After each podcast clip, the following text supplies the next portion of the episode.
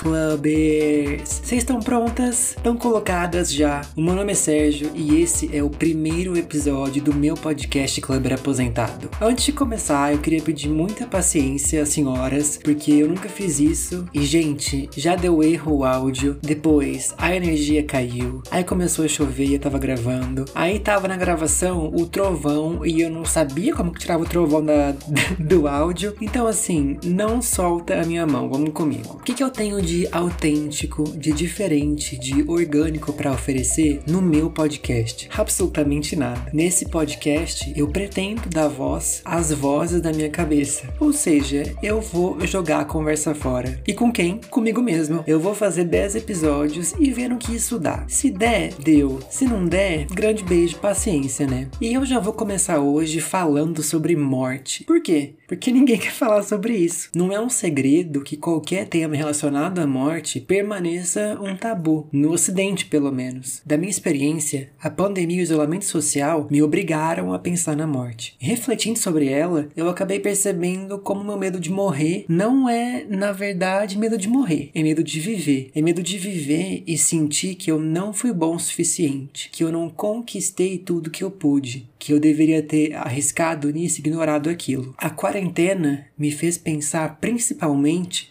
sobre o luto. No ano passado, eu passei por esse processo pela primeira vez e eu fiquei chocado como ninguém sabe lidar com alguém em luto. Se eu ouvisse mais um com o tempo melhora ou foi para um lugar melhor, quem iria querer ir para esse lugar seria eu no caso, né? E eu vou compartilhar então a minha experiência, na esperança que isso ajude alguém e sobretudo que me ajude, que me ajude a perceber que eu sou muito mais forte do que eu pensava. Eu sempre fui uma POC bem burrinha na escola. Ou seja, não deu outra. No último ano do ensino médio, eu não consegui passar no vestibular. Então, em 2014 eu decidi ir pro cursinho. Aliás, decidi não, eu não tive escolha, eu tinha que ir. E eu queria ir para uma escola nova, onde eu não conhecesse ninguém. E o começo foi bem complicado, porque eu nunca fui fácil de fazer amizade. Até que um dia eu resolvi sentar mais na frente. Passou um tempo, chegou uma menina, me pediu licença e sentou do meu lado. Perguntei o nome dela e ela falou: Betânia. Depois desse dia, a gente passou sempre a sentar um do lado do outro. E não demorou muito então para que a gente virasse amigo. Foi um processo de começo de amizade bem espontâneo, bem cotidiano mesmo. E na época o que me chamou muita atenção é que mesmo que ela fosse uma menina padrão socialmente, ela se mostrou a pessoa mais inteligente que algum dia eu conheceria e que vou conhecer, sendo bem sincero. Seis meses passaram voando, com a gente então se aproximando cada vez mais. Nessa época, o meu desejo maior era sair de casa. Os meus pais tinham uma relação que ia de mal a pior, e eu, enquanto uma jovem POC, doidinha para soltar o lacre, eu sentia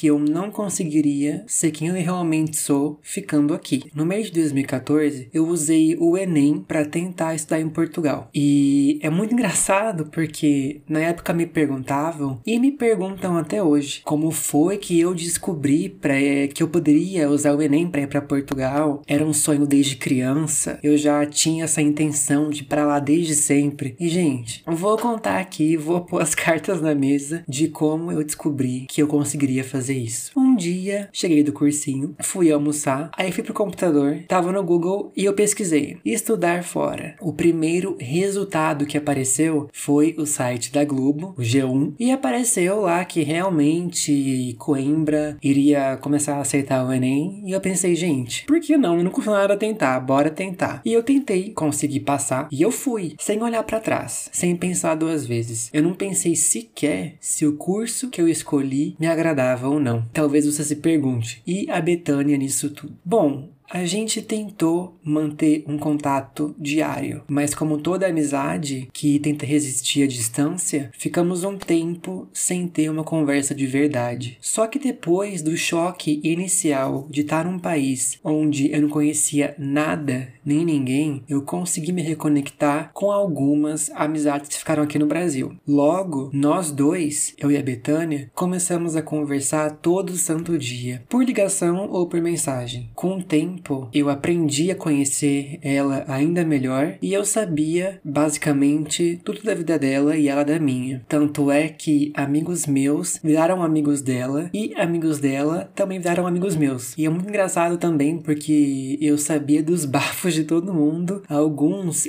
eu nunca tinha visto pessoalmente, mas eu já sabia de tudo que estava por trás ali. Um grande marco na nossa amizade, uma grande data, foi quando ela se descobriu lésbica. E ela era o tipo de pessoa que não se sentia bem em esconder isso dos pais. Até que um dia, é, eu lembro que ela comentou que não dava mais, que ela se sentia muito mal em esconder uma coisa que fazia parte da essência dela, de quem ela era, e ela iria contar. Então, eu estando em Portugal, não poderia oferecer qualquer tipo de apoio pessoalmente, como é óbvio. E o que eu ofereci? Pedi que ela me ligasse assim que fosse contar para os pais. Colocasse o celular no mudo e eu ficasse lá ouvindo com ela tudo. Assim eu estaria meio que indiretamente presente nessa situação. E foi o que ela fez. Então, as duas surtadíssimas, eu de oferecer isso e ela de aceitar. Eu ouvi ela saindo do armário para os pais. Eu acho que eu tava inclusive mais nervoso do que ela. E nós brincávamos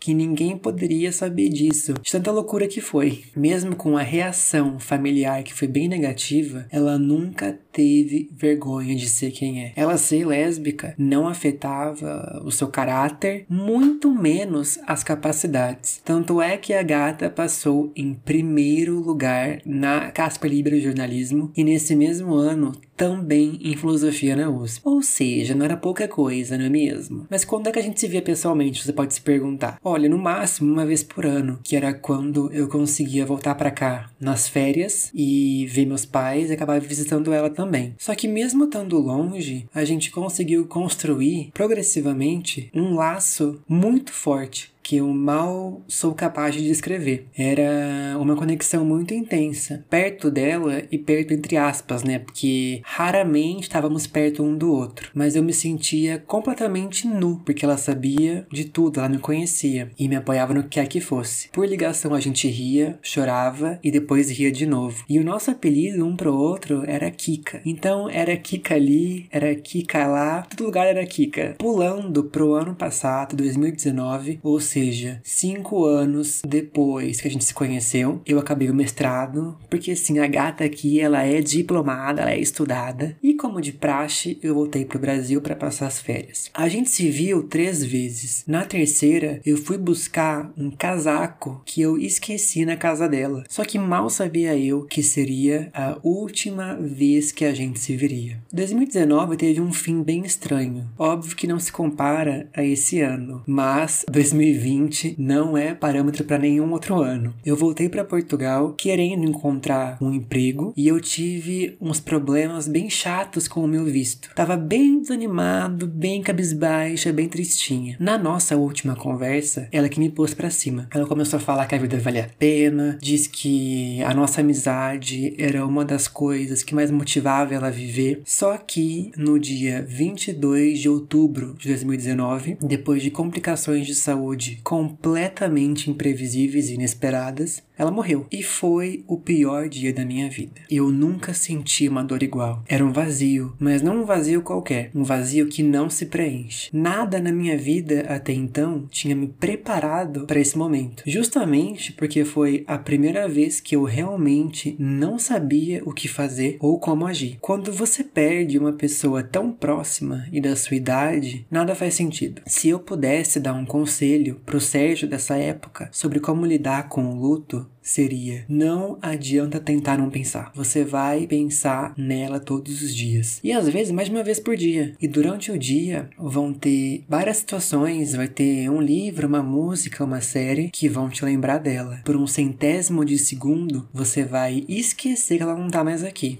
com você. Quando isso acontecer, não esconda para si próprio o que aconteceu. Ela morreu, ela não vai mais voltar. Mas o que continua é o legado dela na tua mente, que está infinito. Quanto mais você falar sobre o assunto, mais você aprende a aceitar o que aconteceu. Uns meses depois, e até hoje inclusive, eu sinto que eu passei a ter vergonha de falar sobre esse assunto, porque eu tinha medo de ser a pessoa que não conseguia falar de outra coisa. Só que se você tiver amigos de verdade, eles precisam entender que nesse processo você tem que botar tudo para fora. E para quem tá ouvindo esse primeiro podcast meu, talvez pense: putz, que assunto para começar um podcast novo. E eu acho ótimo, eu acho que a gente tem que sim falar sobre luto, sobre morte, dar conselho uns para os outros sobre como lidar com isso, qual é a melhor maneira de atravessar esse obstáculo. E eu também acho importante sublinhar que ninguém consegue passar por isso sozinho. Você vai precisar se apoiar em alguém para sair do buraco. A pessoa que mais me ajudou nesse meu processo de luto, eu conheci no Tinder. O nome dela é Rai, uma poquezinha de um metro e meio, baixinha e assanhada. Logo de cara me chamou a atenção. A gente marcou de se encontrar exatamente um mês antes da Betânia morrer. E esse primeiro date, assim, primeiro encontro, se é que foi um date, né, já foi assim inesquecível. A gente nunca tinha se visto antes. E três caipirinhas depois, que o Rai fez questão de pedir que caprichassem na cachaça, ou seja, receita pro fracasso. Ele já sabia tudo sobre mim e eu sobre ele. E para fechar essa noite com chave de ouro, fomos para casa de um amigo meu. Lá usamos uma substância ilícita.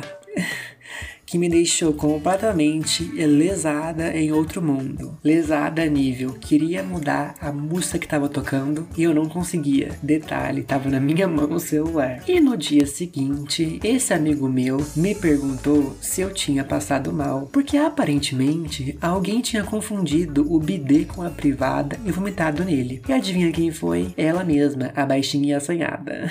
Assim como a Betânia, eu e o Rai convivemos pessoalmente durante durante só um semestre. E hoje eu não consigo projetar a minha vida sem ele ao meu lado, mesmo com um oceano que nos separa. Ela foi embora, só que ela me deixou em boas mãos. Mas não que ela tivesse que ir embora, só que eu sinto que ela ficou tranquila vendo que eu não estava sozinho. E eu não quero dizer em nenhum momento que você deve substituir uma amizade pela outra. O Rai não a substituiu. Na verdade, na minha opinião, o que eu quero dizer com isso é que a vida vai tirar partes de você, só que ela vai te dar outras partes em formas diferentes, formas que talvez você nunca tenha imaginado antes. Elas não vão tapar buracos, só que elas vão encaixar em você e vão te mostrar que é possível aprender toda esburacada. Se é que deu para entender, né, gente? Eu acho que sim. Como eu pretendo contar aqui casos da minha vida, meus surtos, vozes da minha cabeça, como eu disse antes, eu pensei pensei em sempre indicar, antes do fim de cada episódio, alguma coisa que me lembrasse esses tempos que eu vivi. Hoje eu vou indicar duas músicas. A primeira, eu que apresentei para Betânia, e ela amou. O nome é Sick of Losing Soulmates. A cantora é Dodie, D-O-D-I-E. Caso você queira procurar o clipe no YouTube, ele vai contar o romance de duas sapatãs. Ou seja, por que será que ela gostou, né, gente? E a segunda eu conheci depois que ela morreu. A música se chama Sem Essa, do Jardes, J-A-R-D-S, Macaé. Quem tiver um tempo livre e quiser ouvir essa música, presta bem atenção na letra. Quando eu ouvi pela primeira vez, eu arrepiei, porque era como se eu estivesse escrevendo uma carta para ela. Enfim, gente, é isso. Chegamos ao fim. Eu queria dedicar esse podcast aos meus amigos. Essa é a maneira que eu encontrei de me manter próximo a vocês. E também para não ter que ficar ligando para cada um e contar a mesma história sempre, que isso é um saco, né, gente? Enfim, se eu tô vivo hoje é graças a vocês. Beijo. Mas a gente tem que arriscar. E isso, tipo assim, ah, me sinto tão feia, sem graça, Kika, todo mundo sente. Isso é podre falar também. Mas é que eu acho que, tipo assim, quando a gente tá falando de relacionamento, a gente sempre cai num clichê, né? Eu acho que não tem como a gente não cair num clichê. Então, bem, eu acho assim que a gente tem que tentar, sabe? E se der ruim, você pega e chora horrores comigo. Se der bom, deu bom. A chance de dar ruim é muito melhor, muito maior. Mas fazer o quê?